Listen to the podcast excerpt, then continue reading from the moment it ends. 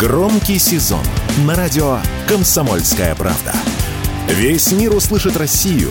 Весь мир услышит радио «Комсомольская правда».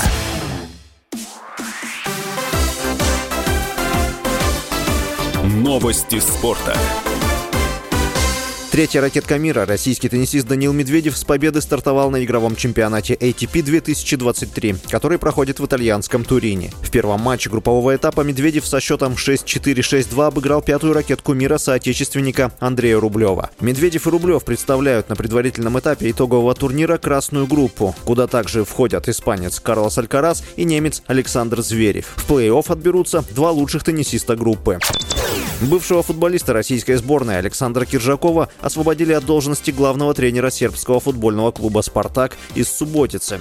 Об этом стало известно из заявления клуба. Известно, что решение расторгнуть договор с 40-летним Киржаковым было достигнуто по общей инициативе. Под его руководством клуб провел 15 матчей, 5 побед, 1 ничья и 9 поражений. Киржаков находился на должности главного тренера «Спартака» с июня текущего года. Футболист покинул страну осенью 2022 года и уехал вместе с семьей в Дубай.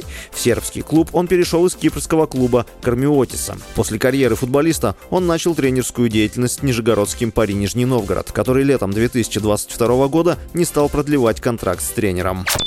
Президент Международного олимпийского комитета Томас Бах сделал заявление об отстранении Олимпийского комитета России. Бах объяснил, что решение основано на действиях ОКР. Однако оно не означает, что международные федерации должны автоматически отстранить российские спортивные федерации. 12 октября МОК отстранил Олимпийский комитет России до дальнейшего уведомления из-за включения в состав организации представительств ДНР, ЛНР, Херсонской и Запорожской областей. Директор по коммуникациям комитета Марк Адамс объяснил, что ОКР больше не может действовать как Национальный олимпийский комитет и получать средства от МОК. С вами был Василий Воронин. Больше спортивных новостей читайте на сайте sportkp.ru